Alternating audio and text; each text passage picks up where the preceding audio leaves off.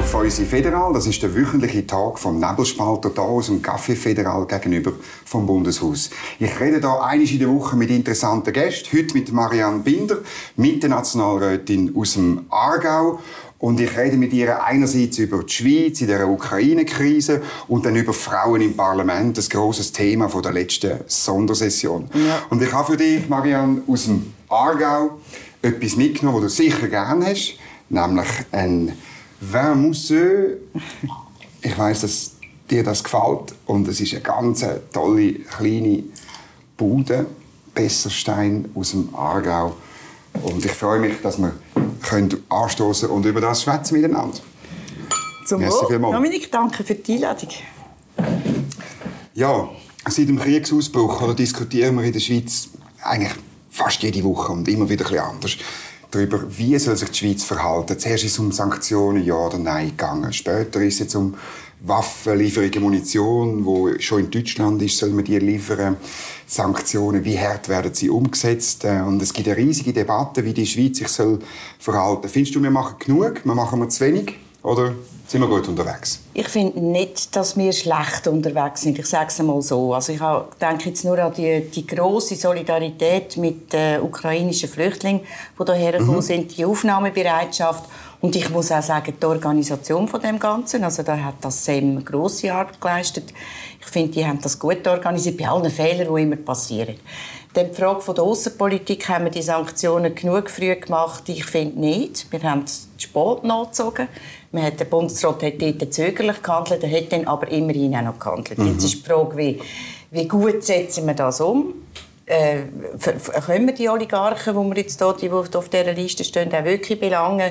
Auch das sind jetzt Diskussionen. Ich finde, da müssen wir härter vorgehen. Ich finde auch, dass wir teilweise eigenständig können Massnahmen ergreifen können. Wenn wir uns ja schon so auf die Neutralität stützen, dann würde ja da heißen, dass man auch eigenständig Massnahmen ergreifen kann. Und nicht immer mm. muss, muss äh, dieser Excel-Liste von der, von der EU hinterher rennen. Hast du das Gefühl, wir sind, es gibt die Kritik, wir sind nicht mehr neutral? Gerade heute auch ähm, hat der Uli Maurer gesagt, wir sind jetzt fest auf der Seite gegen Russland in einem Interview bei Tamedia. Sind wir noch neutral oder sind wir es nicht mehr? Das ist ja jetzt das, wo, wir, wo, wo Debatten stattfinden, mhm. die Neutralität. Ich finde es unglaublich spannende Debatte. Man kann ja mal anfangen bei sich selber ist ein Mensch überhaupt jemals neutral in seinem Denken? Oder er hat eine Einschätzung, eine Meinung, er tut sie äußern. Und gerade bei uns, in unserer direkten Demokratie, laden wir ja Bürger dazu ein und Bürgerinnen ständig ihre Meinung abzugeben. Also eigentlich aus einer neutralen Haltung eine Meinung zu haben. In der Außenpolitik sind wir da sehr zögerlich. Ich finde ganz klar, dass es zur Neutralität kann gehören und gehört, dass man Recht und Unrecht einteilt. Weil auf die Seite vom Unrecht sich zu stellen, äh, wenn, man, wenn man sich nicht entscheidet, dann stellt man sich letztlich auf die Seite vom Unrecht. Und äh, das meiner Ansicht nach wäre nicht neutral und eine falsch verstandene Neutralität. Gehen wir jetzt aber ein bisschen konkret. Sollen wir denn Deutschland erlauben, die Munition, die sie von uns bezogen haben, vor langer Zeit, an die Ukraine zu liefern? Ja, ich finde, wenn wir Saudi-Arabien ganze Waffensysteme liefern, dann sehe ich schon nicht ganz ein, wieso wir über den Drittstaat das nicht machen können. Ich weiß, dass wir das Embargo-Gesetz verschärft haben. Nur, äh, Auch die Mitte, glaube ich, teilweise dabei Ja, also mehrheitlich haben wir... Äh, mehrheitlich ähm, haben wir es, äh, mehrheitlich haben wir es nicht verschärft, aber stimmt, mit, mit ist teilweise dabei gewesen. Ich persönlich nicht. Aber äh, es gibt den Artikel 184 Absatz 3, wo steht, wenn es der Sicherheit von der Schweiz dient, kann der Bundesrat da auch eigenständig handeln und hat die Möglichkeit. Ich meinte, äh, das war jetzt eine viel zu komplizierte äh, Übung gewesen, die Waffen, wenn die sollte man liefern können. Aber also dann, die Munition sollte man liefern mhm. können, über den Drittstaat. Das ist auch die Haltung von Gerrit Pfister, vom Parteipräsidenten, oder? Er hat dann ziemlich viel Kritik kassiert im Sinne von dann sind wir aber wirklich nicht mehr neutral. Oder wenn, wenn unsere Munition letztlich in der Ukraine landet, können wir nicht gegen Russland sagen, ja, also wir sind dann übrigens neutral. Gut, wir müssen jetzt mal das Gebilde, oder, das Gebilde Europa anschauen, oder, mhm. wo wir sind. Also wir profitieren davon, zmitzt in Europa dürfen zu leben. Und zwar zmitzt in Rechtsstaaten. Wo wir ganz natürlich annehmen, dass die dann uns ja schon, schon werden schützen, wenn dann irgendwo mal ein mhm. Angriff kommt. Also in dem Sinn gehören wir zu dem westlichen Verteidigungsbündnis, auch wenn wir nicht in der NATO sind. Weil uns bleibt nichts anderes übrig, als selber eine starke Armee zu haben, um eben können, um eben können, wenn wir angegriffen werden, uns zu verteidigen. Und ich finde eben schon, da hat ein Angriff stattgefunden und der Angriff gilt auch der Sicherheit von unserem Land. Wir gehören zu dem Bündnis und da meinte ich einfach, ist die Neutralität nicht aufgeben, wenn wir A, Sanktionen mittragen und B, auch äh, deren Ukraine können helfen so mhm. gut es möglich ist. Ich habe es ja schon absurd gefunden, dass wir darüber diskutieren, ob wir Schutzwesten liefern oder Typus 3, wo für Maschinengewehr ist, die, Typus 3a, wo, wo, wo für andere äh, Waffen ist und die einen dürfen wir liefern, diese nicht. Also ich meine, da verstehe ich jetzt schlicht und ergreifend nicht. Ist halt schwierig, oder? Wo ist denn der Punkt? Also ist denn wirklich also das Liefern von Waffen direkt, wärst du auch dafür?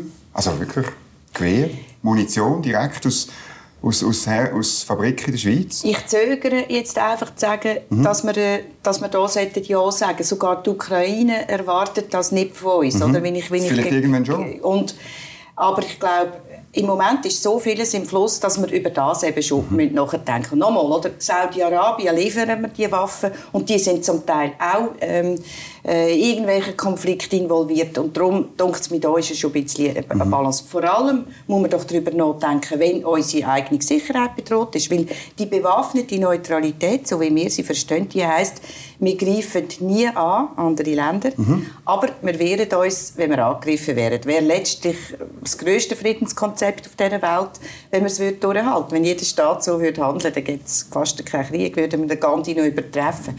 Aber ich meinte, dann, wenn die Sicherheit der Schweiz bedroht ist, dann, eins, dann haben wir eine Möglichkeit, uns zu wehren mhm. oder sollten uns wehren. Und das passiert doch nicht, wenn der erste Panzer über die Grenzen hineinrollt, sondern dann, wenn eben die ganze Sicherheitsarchitektur bedroht ist. Und darum, finde ich, ist auch das im Fluss, mhm. müssen wir über da nachdenken.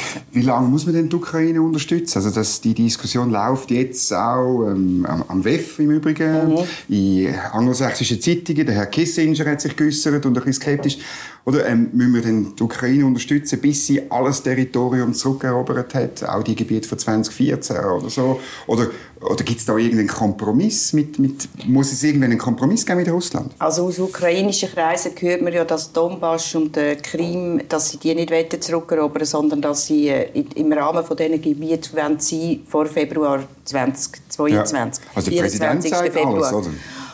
Ähm, also sind so, das, da ja. habe ich jetzt gerade gehört, am WEF hat einen Berater gehabt, der so ein Interview mhm. gegeben hat, der dann gesagt hat, das könnte ich Aber ähm, ich verstehe völlig und hundertprozentig, dass ähm, die Ukraine die Selbstbestimmtheit will, dass, sie, dass da Völkerrecht massiv verletzt wird. Ich kann wenig sehen, dass da einen Waffenstillstand gibt, wo man nachher den Russen angeht. Weil ich behaupte oder sehe das auch so, ähnlich wie der Präsident, dass ähm, wenn, wenn die Ukraine fällt oder die russische Herrschaft geht, dass dann eben die anderen Länder rundum auch bedroht mhm. sind.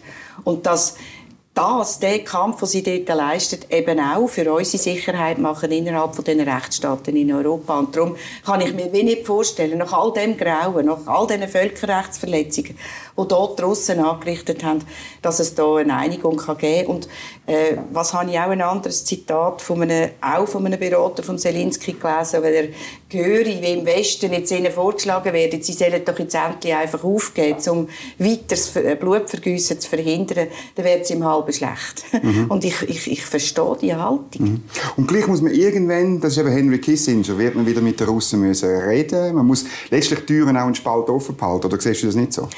Ja, das muss man sicher, aber ich glaube, ich sehe ja jetzt, dass auch langsam Widerstand kommt aus russischen Kreisen. Oder wenn man jetzt den mhm. Diplomaten in Genf sieht, genau. sich da, wo da aufsteht. Also es ist schon auch ein bisschen eine Sache vom russischen Volk, dem Ganzen einen Widerstand entgegenzugeben. Und da kann der Kissinger mit diesen, mit diesen Beratungen oder mit diesen Verhandlungen schon kommen. Aber wenn ich zurückdenke den Beginn des Zweiten Weltkriegs, wo man mal einfach im, im, im Hitler zum Fraß kann man das ganze mhm. Sudetenland hergelegt, mhm. hat gesagt, also gut, kannst du haben, dann gehst du in Ruhe. Mhm. Dann müssen wir, das ist jetzt wieder, und dann hat er ein Jahr lang, hat er seinen Widerstand aufgebaut, hat er, hat er äh, den Nichtangriffspakt mit mhm. dem Stalin geschlossen, hat er mit dem Mussolini geredet, hat er Österreich heim ins Reich geholt und, und nachher ist er parat gewesen, den Zweiten Weltkrieg zu starten. Dann hat er Polen überfallen, oder? Dann hat man gesagt, so, da ist jetzt der Krieg, hat aber Polen auch nur halbherzig geholt, immer mit der Hoffnung, ja, man muss ihm das jetzt geben, mhm. er wird nachher dann schon, und das denke mir ganz eine gefährliche mhm. Strategie. Ich kann es ja jetzt im Moment auch nicht sagen, wie es weitergehen Aber da aus einem sicheren Land raus welche Ratschläge geben, wie weit die sollen Sehr schwierig. Sehr schwierig. Vor allem, ähm, ja, wenn ich jetzt ja sehe, äh, dass wir halt eben nicht an die Ukraine grenzen, oder? dass wir kein Aussenland, das ist ein sehr, sehr schwieriger Ansatz. Mhm. Gerade noch als Land, das sich da neutral geben ähm, äh, äh ganz eine schwierige Sache. Ja, aber irgendwie machen wir ja mit, oder? Ähm, bei, bei, diesen, bei diesen Anstrengungen. Und gleich äh, mit dem Zeigefinger können wir nicht irgendetwas fordern oder so, weil wir für das dann gleich zu wenig machen, oder irgendwie. Also letztlich ist der Westen als Ganzes gefordert, was er und wie lange die Ukraine unterstützt. Oder? Ich meine, es könnte aus Jahren heraus weitergehen. Es dauert ja schon seit 2014. Ich meine, das ist, das ist dann schon die Frage. Oder? Ist der Westen ist er immer noch bedroht, wenn es dort wenn es nicht um Kiew geht oder um die Westukraine. Aber es war Tschetschenien, wo wir ja eigentlich mhm. können ein Ansichts... Äh, das ist, also das ist ja klassisch gewesen, eigentlich, wie Putin vorgeht. Dann ist es in der Krim passiert.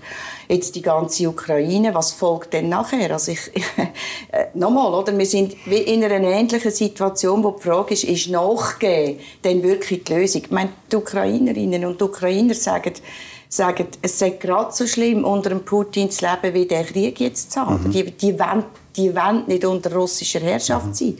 Äh, mit den ganzen Erinnerungen, die sie natürlich haben an die Grausamkeiten, die ihnen Stalin zugefügt hat, kann ich das noch so verstehen. Mhm. Wie siehst du, was unser Beitrag denn zu der, du hast vorhin geredet von, von der Sicherheitsarchitektur in ganz Europa. Und was ist denn unser Beitrag dort? Was, würd, was müssten wir machen? Müssten wir beitreten? Müssten wir uns annähern, wie es ein, ein, ein FDP fordert und, glaube ich, auch die Bundesrätin ein bisschen macht? Oder, ja, in welche Richtung geht das? Also wir gehören ja jetzt schon zu dieser gewissen Sicher mhm. zu dieser westlichen Sicherheitsarchitektur. Also wir tun ja teilweise auch gemeinsame Truppenübungen oder Übungen abhalten. Gerade mhm. unsere Flugwaffen, die ja jetzt, ich kann nicht immer über die Schweiz hineinfliegen. Und äh, sicher ist es so, dass die Flüger ja nicht einfach dann können eingesetzt werden zwischen, zwischen ich weiß auch nicht, ähm, Lugano und, ähm, und Basel, oder? Die mhm. sind ja dann sehr schnell. Also letztlich, wenn wir die haben, dann werden sie wahrscheinlich im Verbund mit den umliegenden Ländern auch benutzt. Wir können ja, wir können ja unser Land gar nicht schützen, wenn wir nur da, immer nur um den Gotthard mhm. herumkreisen. Also das wird eine Zusammenarbeit geben und eine intensivere Zusammenarbeit geben. Darum ist ja im Moment auch vieles im Fluss. Ich, äh, das, ich bin nicht der Meinung, wir müssen in die NATO wie Finnland oder Schweden, Schweden, wo jetzt natürlich die Diskussion hat, weil sie, weil sie neben, neben der genau. Russen sind. Wir sind das nicht, aber wir müssen erstens einmal, indem wir eine Armee haben, die auch ihren Namen verdient, oder eine Landesverteidigung haben, die ihren Namen auch verdient, schließlich einen Verfassungsauftrag, unsere Armee so äh, instand stellen, dass wir auch selber eine gewisse Durchhaltefähigkeit haben und zweitens natürlich auch mit diesen Flügern im Verbund mit der, mit, mit, mit der NATO da, äh, das Land auch mit verteidigen. Mhm. Haben wir die Hausaufgaben ein bisschen vernachlässigt ja, seit 1990? Aber alle Länder, das, das, hat ja mal, ja. das haben ja, sagen ja die Amerikaner immer. Also oder? die Amerikaner. Sie haben es der NATO vorgeworfen. Sie mhm. haben, man hat abgemacht innerhalb von der NATO 2% vom BIP mhm. vom Bruttosozialprodukt. Ähm, das haben sie längstens nicht eingehalten. Deutschland rüstet ja jetzt auf wie verrückt. Und wir haben in den 90er Jahren noch etwa 1,5 Prozent vom BIP gehabt. Jetzt haben wir, sind wir ja massiv runtergefahren. Jetzt haben wir etwa 0,7. Ja, genau. genau. Und, äh, und einfach immer in der Annahme, es gebe keinen terrestrischen Angriff mehr, es gebe keinen Krieg mehr. Klar, die Zeit der Kalten Kriege, des Kalten Krieges ist vorbei. Ist er nicht. Ich habe dem, ich habe dem Putin nie getraut. Aber gut, ich bin auch ein Kind vom Kalten Krieg. Mhm. Ähm, bei dieser Debatte über die Armeeausgabe in der Sondersession ist es hoch zu und her gegangen. Ähm, du bist auch dabei gewesen. Du bist, äh, und nachher hat es eine riesige Geschichte gegeben, dass lauter ähm, ähm, Männer mhm. gingen auf äh, linksgrüne Frauen los. Mhm. Ähm, was man dann nicht geschrieben hat, dass du auch eine sehr kritische Frage gestellt hast, der ja. grüne Nationalrätin Marionna Schlatter-Zürich. Ähm, das hat dann irgendwie nicht so ins Schema reingepasst, ja, oder? klar nicht. Wie, wie hast du erlebt? Also, ich meine, das war eine Debatte, die, die spannend war und die Mariona Schlatter hat relativ ähm, kecke Aussagen gemacht. Sie hat im Parlament vorgeworfen, äh, wir seien planlos, wir dürfen planlos aufrüsten, wir wissen hinten und vorne nicht, wie wir das Geld eingeben sollen. Genau, äh, dann bist du für. Da habe ich gefragt, ob sie, ob sie die drei Berichte überhaupt gelesen hat. Es gibt einen Bericht über die Luftwaffe, es gibt einen Bericht über die Cybersicherheit, einen über die Zukunft der Schweizer Bodentruppen. Ob sie die überhaupt gelesen hat, da steht genau drin, was die Armee will. Worauf sie ähm, mir gesagt hat, sie geantworte das nicht und hat mir nachher öffentlich ausrichten dass es eine unglaublich despektierliche Frage war. Aber ich meinte, die Frage zu stellen oder, nach den Grundlagen von ihren Aussagen sollte ja möglich sein. Und meine, jedem Mann hätte ich die Frage auch gestellt. Und jedem Mann in diesem Parlament werden solche Fragen gestellt. nachher muss man halt einfach eine Antwort geben auf das. Und, und, und das muss man ja irgendwo in einem gewissen Sinne ein bisschen lockern. Ja, man hat nachher eine Geschichte daraus machen. Ja. Frauen, linke Frauen werden von Männern weggeputzt, oder? Ja, also dann ist die Geschichte gekommen, das Narrativ, dass die, die, genau, die, die bösen bürgerlichen Männer, Täter, gegen linke, ähm, linke Frauen, die Opfer sind. Und, und, es geht's darum, und da geht es irgendwie darum, dass dann ist dann darum gegangen, dass die, die bürgerlichen Männer ihre, ihre Armee und Sicherheitspolitik nicht wollen aus der Hand geben, weil es plötzlich Frauen haben, die mhm. etwas verstehen. Aber dort drinnen kommt nicht vor, dass es auch bürgerliche Frauen hat, die ähnliche, die ähnliche ähm, äh, Ansichten haben und die schließlich eine, eine, eine andere Meinung du, haben. Nicht nur ich, ist Maja Rieniker ist dort Genau, also eine FDP-Aargau-Frau oder äh, es gibt noch, noch x, also die Sicherheitspolitische ja. Kommission ist nicht mehr eine reine Männerbastion. aber es passt wie nicht ins Bild hinein. Mhm. Oder? Es passt nicht ins Bild, dass auch, weil da, da, hörst du einen, da hörst du eine Art zu den Täterinnen oder zum Täterinnenkreis, wenn du bürgerlich bist. Und ich, ich stelle ja das viel fest in der, in der Debatte zum Feminismus. Wenn es darum geht, Frauen zu fördern, mhm. dann ist das schon immer eine sehr linke linke Diktion, oder? Eine, ähm, eine rechte Frau oder eine bürgerliche Frau, sage ich immer, ist, ist, ist oft bei denen gar keine richtige Frau, weil sie, äh, sie hat das bürgerliche Narrativ, also muss sie ja gar nicht gefördert werden. Hat das wahrscheinlich damit zu tun, oder das, wie soll ich sagen, ähm, du hast vorher von Opfern geredet oder nicht? Wenn du bist, glaube ich, für dich ist die Frage zu einem schönen Teil erledigt. Ich glaube nicht, dass du das Gefühl hast, du wirst wahnsinnig benachteiligt. Nein. Und das ist natürlich, wenn die Analyse schon anders ist, oder? Äh, auf linksgrüner. Seite sagt man, nein, äh, es ist noch immer schwierig im Parlament. Es gibt die Vorschläge, dass man Stellvertreterregelungen mhm. sollte haben, Kinderkrippe mhm. im, im, im, Bundeshaus. Ich weiß nicht, wie du dazu stehst. Oder gibt es noch so viele Sachen, die man muss machen muss, bis Gleichstellung in der Politik erreicht ist? Also erstens mal ist es für eine Frau überhaupt nicht schwieriger, im Parlament zu politisieren, wenn man jetzt einmal eine Debatten anschaut. Mhm. Also ich sehe, ich, ich höre viel scharfzüngige Angriffe von Frauen vorne am Pult und sie kommen stark auch von linker Seite, nicht nur. Und äh, dort seine Meinung zu äußern, also das ist überhaupt nicht schwierig. Für Männer und für Frauen nicht. Also dort eine Opfer-Täter-Haltung zu konstruieren, wenn man eine, eine, spannende, wenn man eine spannende Debatte macht, finde ich völlig falsch. Und ich, ich habe letztens einmal gesagt, von dem äh, gewissen Spielerischen her müsste man manchmal von den Männern ein bisschen lernen, dass man nicht sofort betöpft ist, wenn man halt eine angriffige Frage bekommt. Ich habe die auch schon von Männern bekommen und ich habe sie auch schon von Frauen bekommen. Das, Dann hast du umgekehrt, was ja, hast du gemacht? klar, und die Lust an der mhm. Debatte ist doch, und, und da merke ich viel auch in der Arena, das habe ich früher gemerkt, die Männer debattieren miteinander und, und also zum Teil auch recht angriffig und sagen so, Mist, du da erzählst und Blödsinn, hast noch nie so einen Blödsinn gehört und so weiter. Also die haben ja mhm. manchmal sehr angriffig und nachher trinken sie miteinander das Bier. Und, und, und Frauen habe ich viel erlebt, dass sie dann, dass sie dann viel betöpfter sind. Und da muss man ja, wie man gewissen Sinn, auch lernen. Ich weiß nicht, ob es sogar damit zusammenhängt. Ich habe ja ein Leben lang gekämpft für mehr Frauen in der Politik. Mhm. Das ist für mich wirklich ein grosses Ziel gewesen. Also ja dann auch angebracht haben wir sie im 19 mit etwa 45 Frauen zu kandidieren bei uns. Und ich habe schon viel festgestellt, wenn ich Frauen angefragt habe zum Kandidieren, dass sie noch 17 Mal sich das haben müssen überlegen und bei Männern, die haben relativ schnell zugesagt.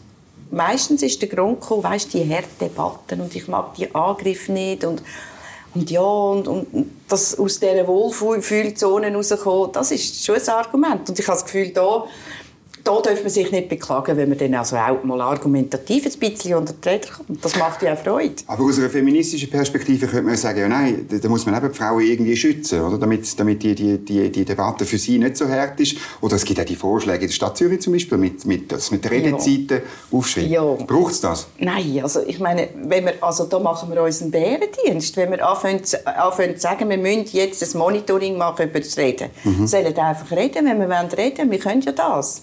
Und im Übrigen finde ich, finde ich, lange Reden sind ja nicht grundsätzlich bessere Reden. Aber jetzt auch noch müssen ausrechnen, wie viel mehr zu Wort kommen, das ist doch äh, also da tun wir uns wirklich im Bärendienst. Immer die Opferhaltung ist für mich eine, eine falsche Haltung. Würdest du sagen, du bist noch oder du bist Feministin oder sagst du, ja nein, das ist, das ist alles erreicht, das ist vorbei?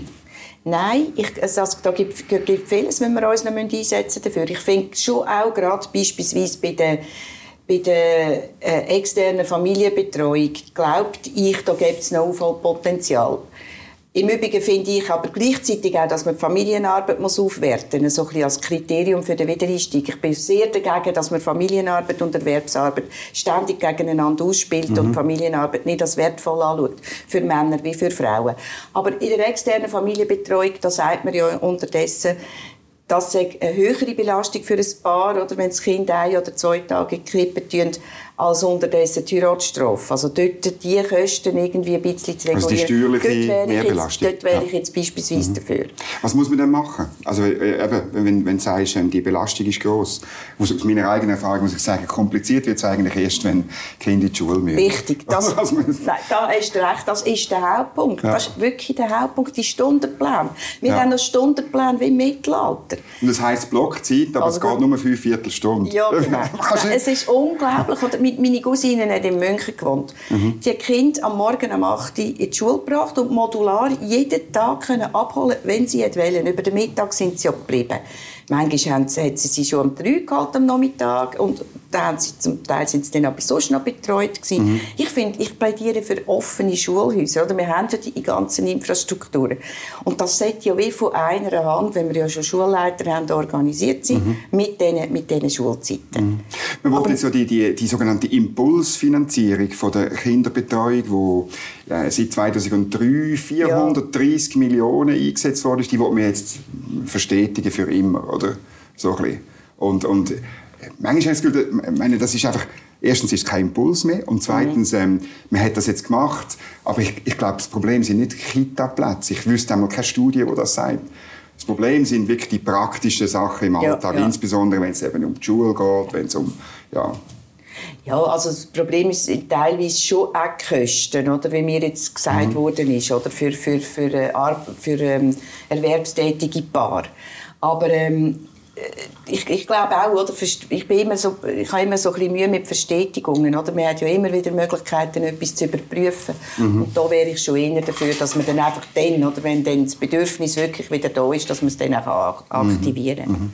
Und ähm, sonst, ich meine, es gibt die große Debatte, die wir noch werden haben über Frauen als Opfer oder, oder nicht Opfer, ist die von der AHV, oder im Herbst. Mhm. Ich meine, da wird jetzt gesagt, äh, wir können der Erhöhung vom Frauenrentenalter von 64 auf 65, das geht nicht, weil Frauen überhaupt überall benachteiligt sind. Ja, da, da vermischt man einfach Äpfel mit Birnen. Da kommen, kommen ja immer gleiche Lohn für gleiche Arbeit. Genau. Und dann wird das mit den Frauen, äh, mit, dem, mit, dem, äh, mit dem Rentenalter verbunden. Erstens mal, es gibt zwei Gründe, wieso man sowieso muss für die Erhöhung vom Rentenalter. Erstens mal, in der Einführung hat es gar keinen Unterschied gegeben, weil dort dann auch mit Frauen zum teilweise stark auch erwerbstätig sind. Da ist man mhm. gar nicht auf die Idee gekommen, wieso man ein unterschiedliches Rentenalter sollte haben. Zweitens, ist das für die Karriere von, von Frauen oder? Gerade ein bisschen Sporteinsteigerinnen, ich bin so eine, oder? Ich, bin, ich, habe, ich habe ja immer Beruf, äh, also Erwerbsarbeit und Familienarbeit ein bisschen kombiniert, aber halt dann eine Zeit lang recht fokussiert auf Familienarbeit. Mhm. Habe ich später dann wieder voll eingestiegen. Und wenn du einen Führungsjob willst und dann deinem, deinem Arbeitgeber sagst, ja gut, aber ich bin ja dann wieder 64 pensioniert, vielleicht gehe ich dann schon mit 62, wieso willst du denn noch irgendwo einen Job bekommen, wo, wo er dir dann, dann äh, Verantwortung, äh, Aufgaben zugeht mit Verantwortung. Und der Hammer, oder, finde ich ja der Pierre-Yves Meyer, der Gewerkschafts Gewerkschaftsboss, der Oberst, der sagt, es sei darum schon falsch, dass Frauen ähm, ein Jahr äh, länger müssen arbeiten weil sie dann als Großmütter beim Enkelhüten fehlen. Also, man, ja. Also, es, es, also vielleicht ist das Frauenbild der sozialdemokratischen Männer gleich schlecht wie das der bürgerlichen Männer. Ja, oder? offensichtlich. Also es ist so eine rechte Macho-Haltung. Und zwar nicht, weil ich finde, dass es nicht lässig ist, Enkel zu hüten. Ich, also ich vermisse das manchmal ja auch ein bisschen. Ich habe, ich habe so wenig Möglichkeiten, halt das regelmäßig mhm. zu machen. Die sind ja so süß, meine Enkelkinder. Aber dass man dann interessanterweise als Sozialdemokrat ständig sagt, ihr müsst erwerbstätig sein, ihr müsst erwerbstätig sein und kaum, oder, ähm, äh, äh, wird man 64, sagt man, ja, jetzt gehen wir gescheiter heim einen Enkel hüten. Das heisst doch eigentlich, wie die Bewertung von der Arbeit von Frauen immer noch ist. Offenbar gibt es gar keine Frauen, die wo, wo, wo Jobs haben, die wo, wo wertvoll sind. Also das wollte sie mhm. eigentlich sagen. Mhm. Ist denn irgendwie eben die, die Frage vom Feminismus, ich wollte noch ein bisschen bohren, oder? Weißt, weil manchmal habe ich das Gefühl, das Problem von dem Feminismus ist, dass er sehr ideologisch halt heute ist. Und dann haben Frauen wie du sagen, ja, es gibt noch Sachen zu machen, aber aber du kannst ja bei, bei der feministischen Bewegung eigentlich mit deinen Forderungen nicht mitmachen, weil da geht es um etwas ganz anderes. Oder? Es geht immer es geht stark um die Opfersymmetrie und mhm. da kann ich wie nicht mitmachen.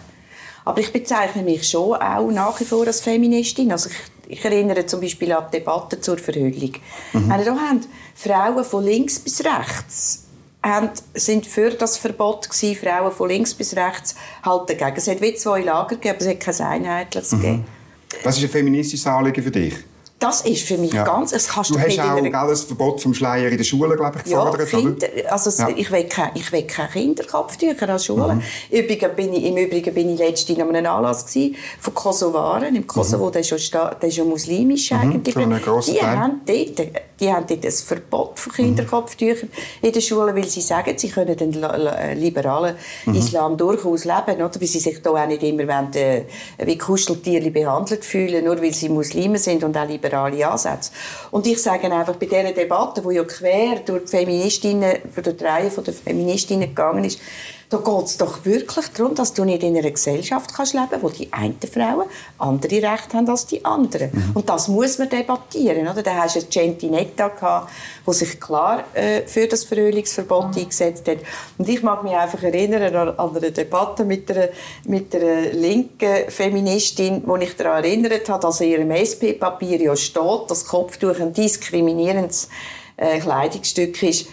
Ähm, da sagt sie zu mir, ja, Frau Binder, der Feminismus hat sich eben in den letzten zehn Jahren entwickelt, oder? Dann denkt man, das ja eine Entwicklung sein, mhm. wo dann jetzt letztlich die Verhüllung sollte zulassen. Also in Frankreich gibt es ja das auch, dass es in den Schulen verboten ist. Und es ist irgendwie vor zwei, drei Wochen eine Studie herausgekommen, die zeigt, dass insbesondere junge Mädchen von dem profitieren. Mhm. Also dass mehr junge Mädchen jetzt einen, Bildung, einen guten Bildungsabschluss haben, eine Lehre machen oder äh, in eine höhere Ausbildung gehen. Also weil, weil natürlich das schon eine Rolle auch spielt, wie du dann gefangen bist in kulturellen, religiösen Strukturen, die dir am Schluss äh, das Leben äh, erschweren, oder? Also die Schule ist ein Freiraum für, für, für mhm. äh, für äh, unsere Werte, oder? für Gleichheit, gleiche Rechte, ähm, für, für, äh, Verantwortung, die man muss tragen muss. Die Schule ist im Freiraum. Sie kann das garantieren, dass die Mädchen daheim können sagen tut mir leid, ich muss in der Schule, in der Schule dürfen wir da nicht alle, sind alle gleich. Aber zeigt die Debatte nicht, dass der Feminismus, oder mindestens ein Teil davon, letztlich irgendwann einmal, eben, du sagst, der Feminismus hat sich gewandelt, hat die Person ja. gesagt, er ist irgendwann abgebogen in ein ideologisches Ghetto. Ja. Und ich meine, das merkt man auch im Bundeshaus, eben wenn dann gesagt wird, ähm, man dürfte Marionna Schlatter nicht die Frage stellen, ob sie die Sachen gelesen hat, oder? Ja. Im, sind wir wieder am gleichen Ort, oder? Also, äh, es ist einfach, was, was ich einfach feststelle, es ist eine sehr starke Bewegung, die meines Erachtens auch ein bisschen untolerant ist. Man man lässt die Debatte nicht zu, was ist wirklich Feminismus.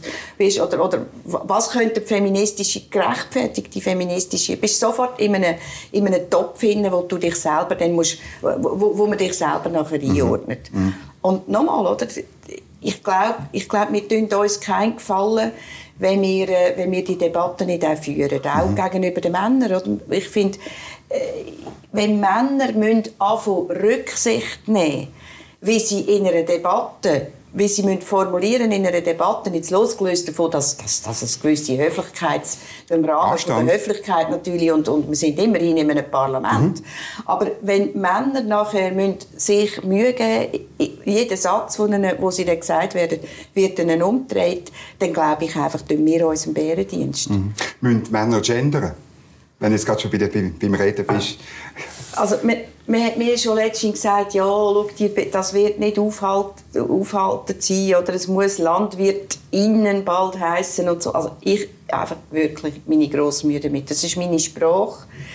Ähm, die jetzt ständig zu verstackeln, indem ich plötzlich LehrerInnen muss sagen und, und, und äh, dann weisst am Schluss nicht einmal, ob es dann noch auch MitgliederInnen muss heißen, oder? Wir sind ja fänger so am Witzli machen über das Ganze. Das oder? Mitglied, ja, oder? Genau. Ja. ähm, ich, ich habe Mühe mit dem, oder? Und auch wenn ich auch sage, ähm, letztens ist mir passiert, dass ich gesagt, äh, dass ich gesagt habe, ja, als Politiker würde ich das jetzt mal so formulieren, oder? Und von einem Podium sofort korrigiert wurde, Sie sind Politikerin, oder? Ist mir dann noch sogar von einem Mann gesagt worden. Und dann habe ich gesagt, das, Sie glauben es nicht, das ist mir gerade noch knapp aufgefallen, oder? Dass ich auch eine Frau bin. Aber die, die, oder ich meine ja dann eigentlich das Fach Politik, oder? Wenn ich sage... Äh, Natürlich, das Metier. Genau.